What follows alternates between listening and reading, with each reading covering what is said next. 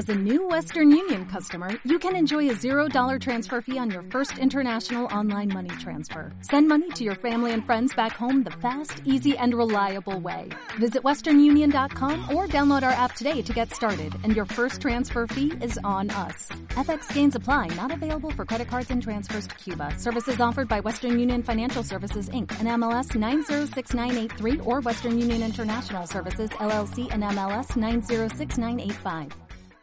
Bienvenidos a todos, bienvenidos de nuevo. Soy Jesús Sierra y esto es Vida Potencial, la plataforma divulgativa donde hablamos de salud, de nutrición, de hábitos de vida saludables y donde además nos sentamos regularmente a entrevistar a personas que de alguna manera sintetizan este estilo de vida. Estamos de celebración porque finalmente hemos terminado de preparar y ya hemos lanzado nuestro programa de pérdida de peso basado en la dieta cetogénica flexible. Es un programa de 8 semanas, 60 días, donde te ayudamos a hacer una transición hacia un estilo de vida cetogénico. Si quieres saber más, tienes toda la información en vidapotencial.com o te dejo también los enlaces por aquí en las plataformas de audio, en cualquiera de ellas que nos estés escuchando, en Spotify, en Apple Podcast o en eBooks.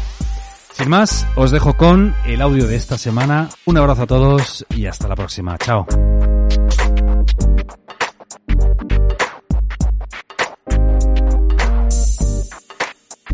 Hola, saludos a todos. Soy Isabel Belaustegui y esto es Vida Potencial. La diabetes mellitus es una enfermedad grave muy frecuente hoy en día. El número de casos ha crecido exponencialmente en las últimas décadas, en paralelo con el aumento de los casos de sobrepeso y obesidad y con el cambio en nuestra manera de alimentarnos y en nuestro estilo de vida.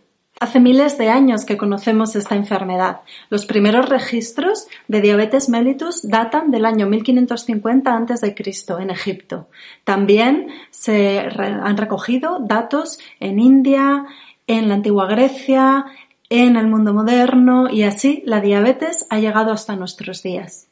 Al mismo tiempo, también las estrategias de tratamiento cuentan con una larga trayectoria. Se empezó a centrar el tratamiento de la diabetes en la alimentación el estilo de vida, después con el desarrollo de los fármacos y con el descubrimiento de la insulina a principios del siglo XX, eh, se enfocó ahí en, esa, eh, en ese abordaje farmacológico y ahora estamos retomando el valor de la alimentación y el estilo de vida en el tratamiento y la prevención de la diabetes. La diabetes es una enfermedad metabólica causada por los niveles elevados constantemente de glucosa en sangre, de glucemia, que se deben a una falta de producción de la hormona encargada de su utilización, la insulina, o a una mala actuación de la insulina. La diabetes es el extremo de un espectro de alteraciones que se van sucediendo en el tiempo, que comienzan con una mala eh, utilización de la glucosa por parte de las células con niveles altos de glucemia, de glucosa en sangre, con una resistencia a la acción de la insulina y finalmente con el debut de la enfermedad, la diabetes. Característicamente se manifiesta con tres signos, la polidipsia, polifagia y poliuria, que quiere decir beber mucha agua, comer mucho y orinar mucho.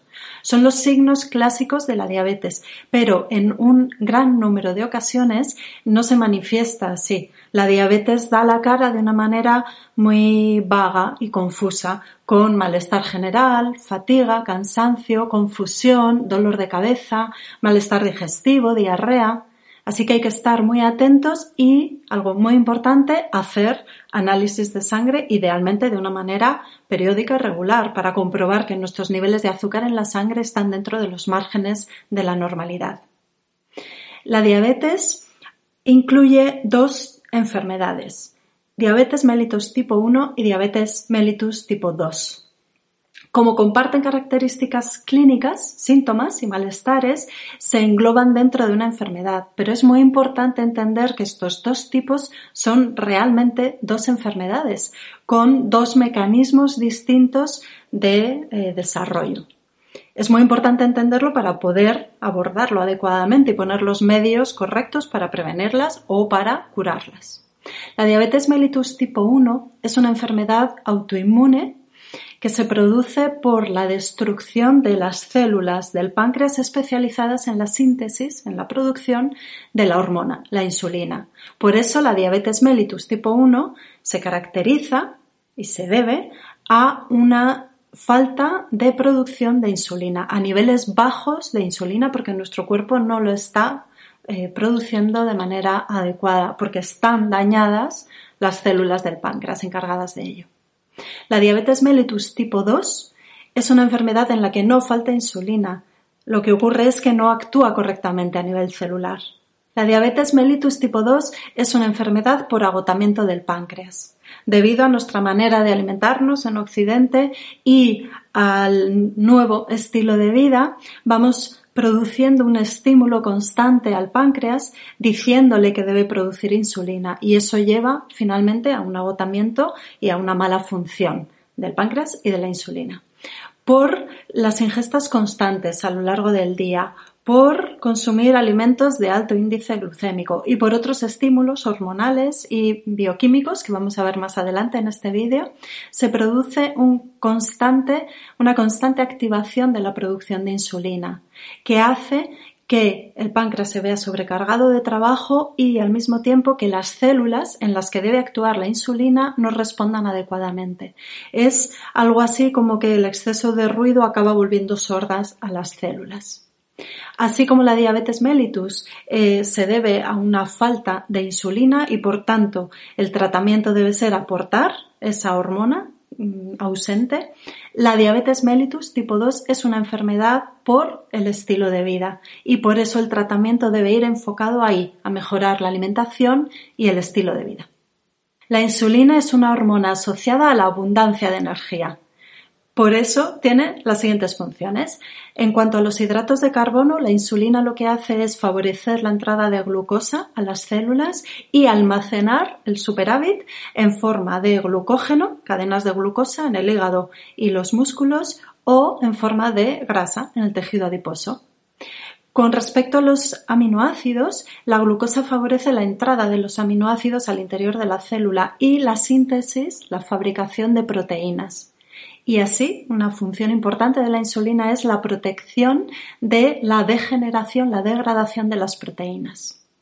Con respecto a las grasas, la insulina tiene esta misma función, guardarlas, conservarlas, evitar que se degraden, evitar su combustión.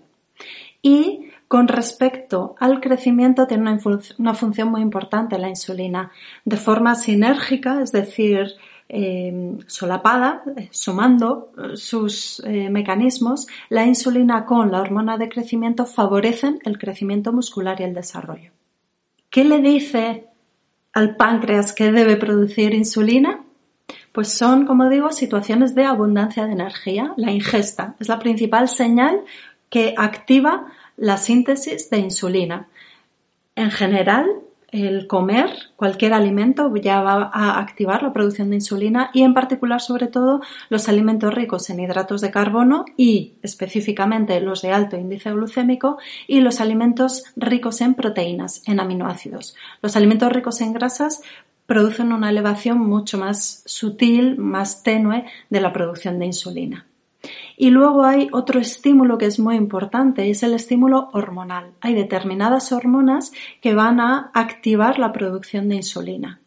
Unas hormonas tienen que ver también con la ingesta de alimentos, con la comida, y son hormonas gastrointestinales, como la gastrina, el péptido inhibidor gástrico, muy importante, la colecistoquinina.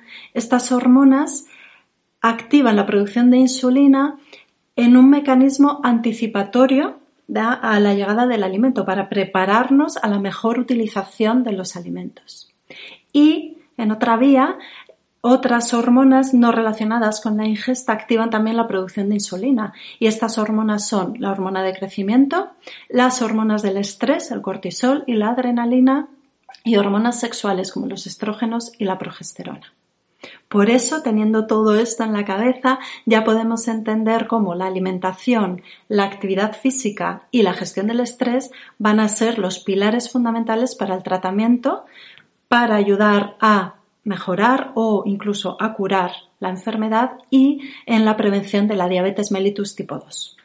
La diabetes mellitus tipo 2 es una enfermedad de nuestro tiempo. Guarda una relación directa con la alimentación y el estilo de vida, como digo, y con la obesidad.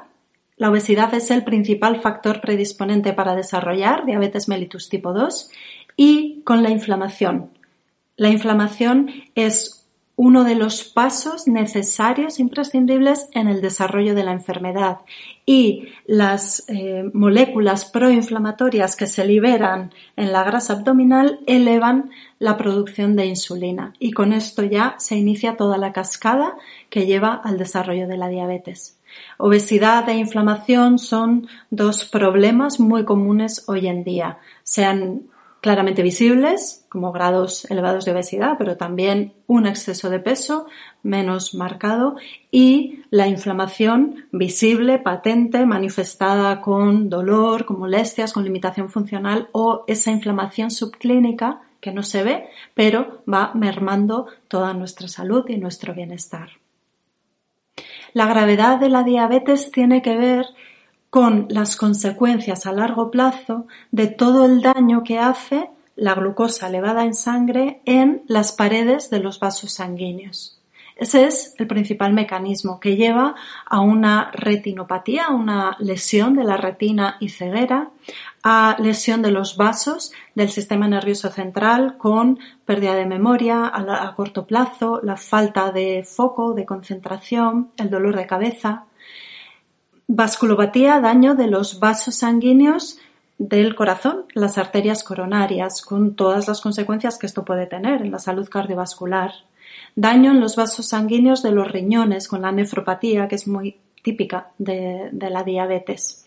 Daño en los vasos sanguíneos de los nervios periféricos que conducen a una neuropatía y daño, alteración en la sensibilidad, en la propiocepción, dolor de las extremidades daño en los vasos sanguíneos de los miembros o de las partes más distales de nuestro organismo, las más alejadas del centro, con eh, lesiones por ulceración, gangrena y a veces incluso la necesidad de hacer amputaciones de dedos, de manos, de pies. Es una enfermedad muy grave que afecta mucho a la salud, al bienestar, a la calidad de vida y afecta a un gran número de personas. Por eso el control de la glucemia, de los niveles de glucosa en la sangre y el control de la inflamación son importantísimos para prevenir todo este daño en todo el organismo que produce la diabetes mellitus. El tratamiento de la diabetes mellitus tipo 2 está centrado en la alimentación y el estilo de vida. La nutrición, el ejercicio físico y la gestión del estrés han mostrado los niveles más elevados de evidencia científica con los menores efectos dañinos o colaterales. Son los pilares, las tres patas sobre las que se debe apoyar el tratamiento de la diabetes mellitus tipo 2. Respecto a la alimentación, el objetivo va a ser tener un buen control de la glucemia, del nivel de glucosa en sangre y con ello de los niveles de insulina, hacer un buen control de peso, perder peso si hay sobrepeso u obesidad o mantenerse en el peso adecuado para la estatura y controlar la inflamación. Esto es importantísimo. La mayoría de las personas con diabetes y de las personas de su entorno cercano saben que no deben comer dulces y tienen que evitar el azúcar, la bollería, los bombones, los caramelos. Lo que deben entender es que es imprescindible evitar los alimentos de alto índice glucémico, que incluyen esos dulces, pero incluyen también el pan blanco, la pasta, las harinas refinadas, em, otros edulcorantes, aunque no sean el azúcar, los edulcorantes químicos, la sacarina, o por ejemplo, mucho cuidado con esto, las tortas de arroz inflado, el arroz integral tiene un índice glucémico medio, pero en el proceso de elaboración de esas tortas, con el inflado del grano del arroz, se eleva mucho el índice glucémico. Así que lo mejor en estos casos es tener tablas de índice glucémico y guiarse por ellas, evitando siempre los alimentos de alto índice glucémico. Esto es importante para todos, pero bueno, en especial para las personas prediabéticas o ya con diabetes manifiesta.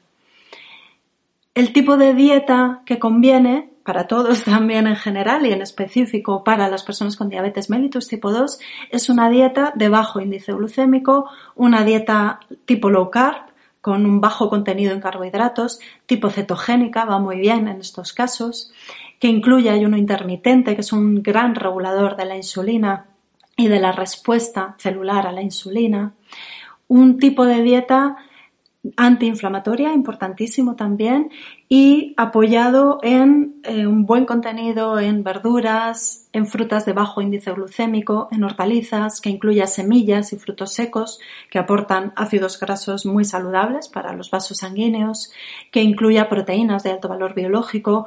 En síntesis, un tipo de dieta mediterránea con esos eh, puntos clave del control del índice glucémico y la inflamación y también que cuide los horarios en los que hacemos las ingestas. Por un equilibrio hormonal de la insulina, lo mejor es hacer la comida más fuerte a mediodía, en torno a las 2 del mediodía, de la tarde, y una cena ligera y temprano, antes de las 8 de la noche.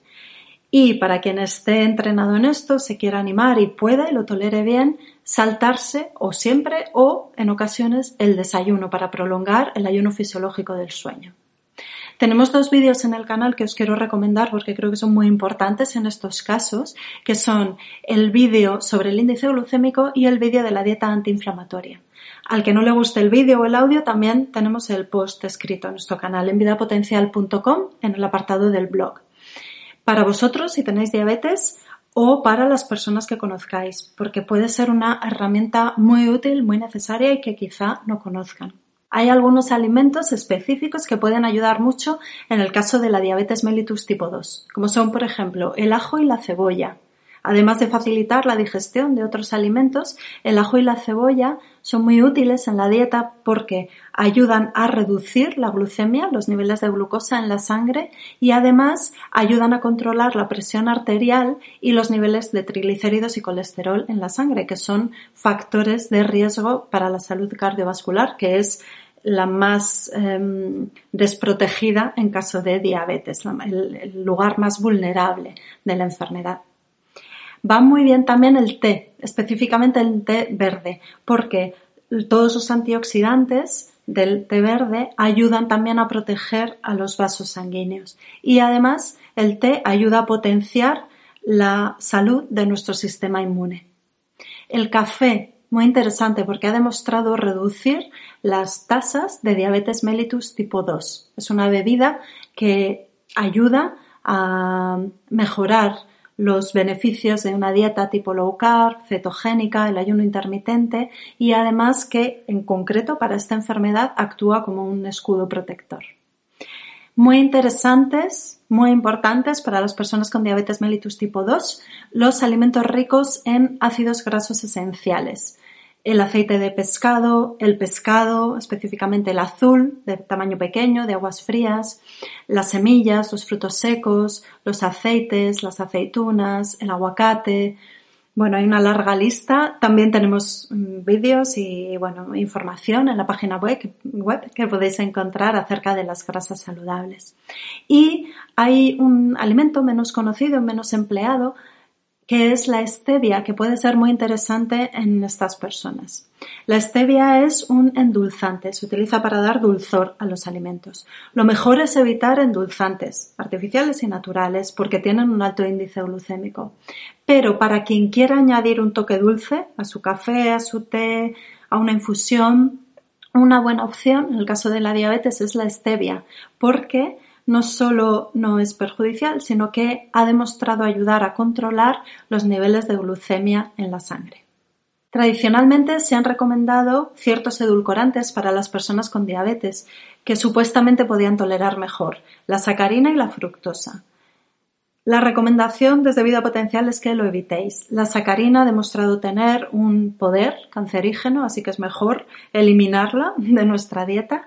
Y la fructosa no es conveniente para las personas bueno, en general y en particular para las personas con diabetes, porque de nuevo produce una elevación de, de glucemia, de glucosa en sangre, aunque no se produce un pico tan acusado como con el azúcar común, la sacarosa, pero tiene un inconveniente muy grave y es que en las personas con diabetes la fructosa, que se emplea como endulzante, que no es la que procede de la fruta, es una fructosa que se elabora en laboratorio, esta fructosa ha demostrado acelerar el desarrollo del daño en los vasos sanguíneos.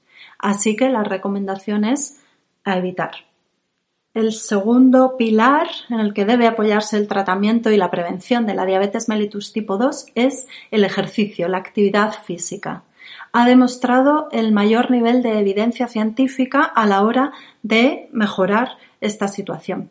El ejercicio físico debe incluir la parte de movilidad, los famosos 10.000 pasos al día, movernos, caminar, pasear, a quien le guste correr, correr, eh, bailar, todo aquello que conlleva el desplazamiento y el movimiento del cuerpo. Eso va a mejorar mucho nuestra salud cardiovascular y además ayuda a controlar los niveles de glucosa en la sangre. Y también debe incluir el trabajo de fuerza, la musculación, el trabajo con pesas. Cuando ganamos masa muscular, estamos mejorando la respuesta del organismo a la insulina y mejoramos la tolerancia a la glucosa. Son aspectos muy importantes. Además, la actividad física ha demostrado ser también un eh, mecanismo regulador muy potente del control de peso. Así que por todos estos mecanismos, por la mejora a la respuesta de la insulina, por la mejora de la sensibilidad a la glucosa, porque mejora nuestra tolerancia a la elevación de glucosa en sangre y porque nos ayuda a controlar el peso, la actividad física debe ser una de las patas fundamentales de nuestro tratamiento. Y por último, el estilo de vida, la gestión del estrés, es la tercera rama de este pilar de tratamiento que ha demostrado tener la máxima evidencia científica con el menor daño asociado. Las hormonas del estrés, la adrenalina y el cortisol, elevan la glucosa en la sangre, la glucemia.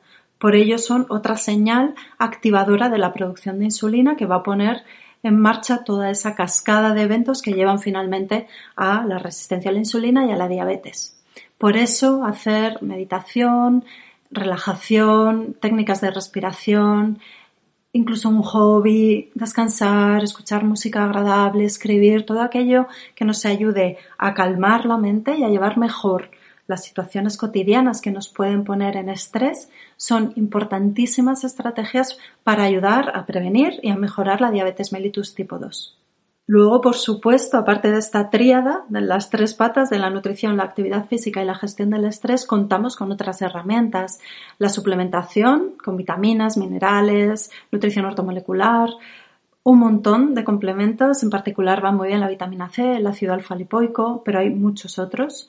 Los fármacos y la fitoterapia, el uso de plantas medicinales, también están ahí para prevenir y para ayudar a mejorar la diabetes mellitus tipo 2 requieren personalización y asesoramiento por un profesional competente. No hay que automedicarse o autosuplementarse. Todo esto es eh, algo que hay que llevar a un profesional y en lo que tenemos que tener el asesoramiento particular.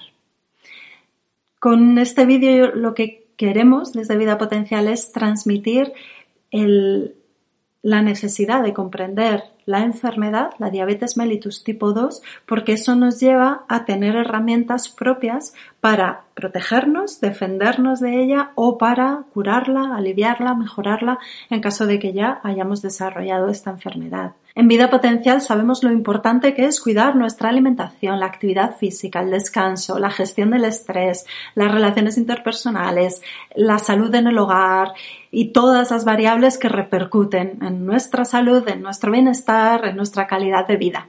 Lo vais a encontrar todo y además en distintos formatos, audio, vídeo, escrito en nuestra página web, vidapotencial.com. Muchas gracias por estar ahí. Hasta la próxima.